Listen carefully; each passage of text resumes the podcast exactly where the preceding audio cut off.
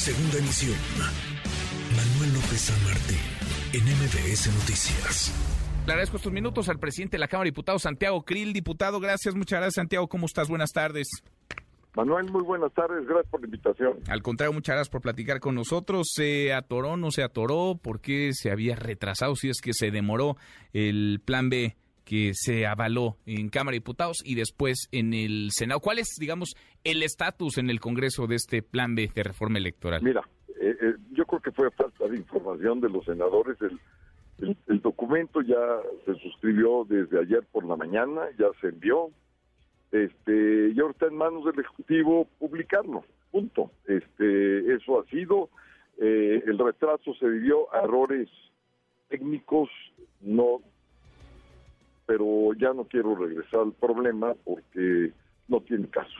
La cuestión es que ya se resolvió, ya está en el Ejecutivo y ya vamos para adelante.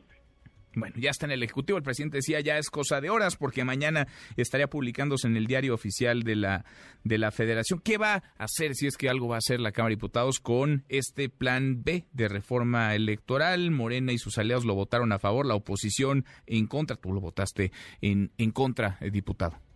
Mira, lo que te puedo afirmar es que la coalición va por México, es decir, PAN, PRI, PRD, va a presentar de inmediato acciones de inconstitucionalidad tanto en la Cámara de Diputados como en la Cámara de Senadores. También lo van a hacer los partidos políticos, porque en este caso los partidos también están acreditados, eh, decimos los abogados, legitimados para presentar acciones de inconstitucionalidad, solamente para explicarle al público que nos está escuchando, es una impugnación. Lo que eh, vamos a hacer es impugnar, es decir, no estamos de acuerdo con lo que aprobó la mayoría. ¿Por qué? Porque ven contra en la Constitución. ¿Por qué? Porque están desbaratando, están destruyendo al árbitro electoral del país. ¿Por qué? Pues porque eso atenta contra nuestra democracia, nuestro sistema de libertades. Ahora, ¿hay una fecha para que esto eh, se publique o no? El presidente dice lo que escuchábamos, que mañana mismo, pero ¿y si no? ¿Y si no se publica? Entonces, ¿qué, qué pasaría? ¿Hay una fecha, hay un plazo para que comiencen a correr, como en el caso de la primera parte del Plan B, los recursos, las controversias, eh, diputado?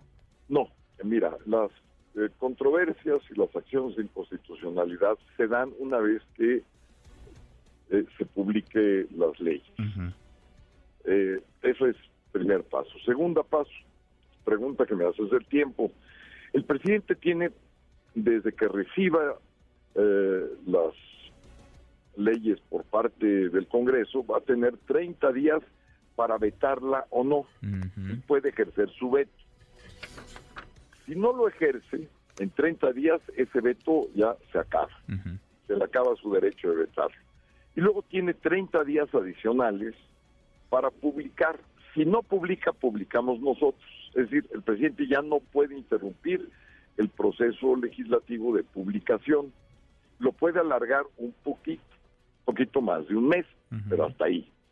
Eh, yo espero que publique de inmediato el presidente de la República y que de inmediato se inscriban las acciones de inconstitucionalidad, es decir, las impugnaciones y como presidente de la Cámara de Diputados, no sé qué vaya a ser el presidente del Senado, pero el presidente de la Cámara de Diputados, que me toca la enorme responsabilidad de hacerlo en esta ocasión, voy a ejercitar una acción que es una petición a la Corte para que atienda este asunto de una manera pronta y expedita.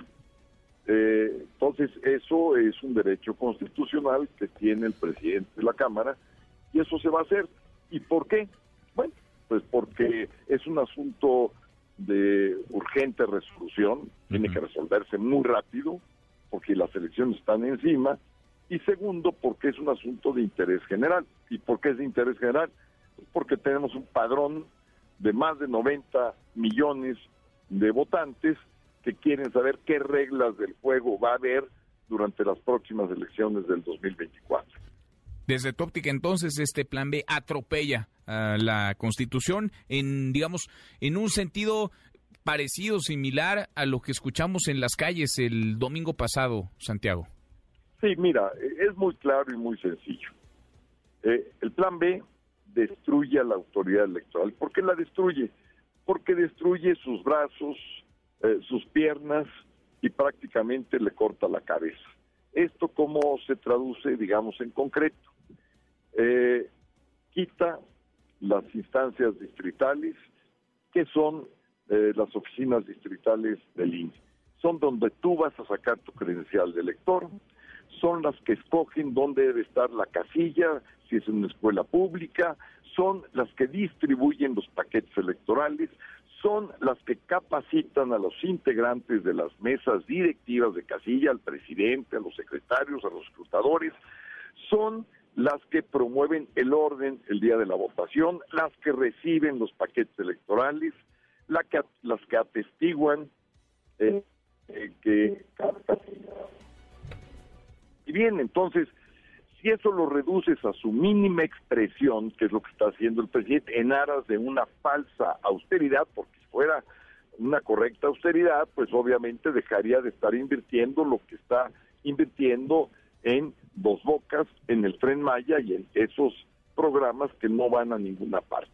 Bueno, lo quiere hacer, nosotros no lo vamos a permitir no lo van a permitir. Entonces, en cuanto se publique, vendrá esta acción de controversia, de controversia constitucional ante la Suprema Corte de Justicia de la Nación, por lo pronto de la mesa directiva de la Cámara de Diputados. Santiago, diputado, muchas gracias, gracias como siempre.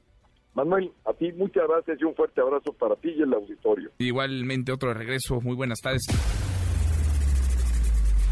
Redes sociales para que siga en contacto: Twitter, Facebook y TikTok. M. López San Martín.